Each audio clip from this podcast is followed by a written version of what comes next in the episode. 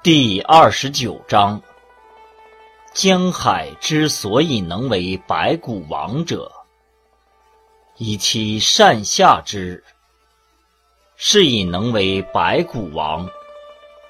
是以圣人之欲上民也，必以其言下之；欲先民也，必以其身后之。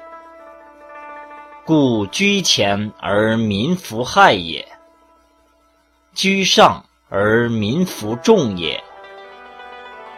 天下乐推而弗厌也，非以其无争于。故天下莫能与争。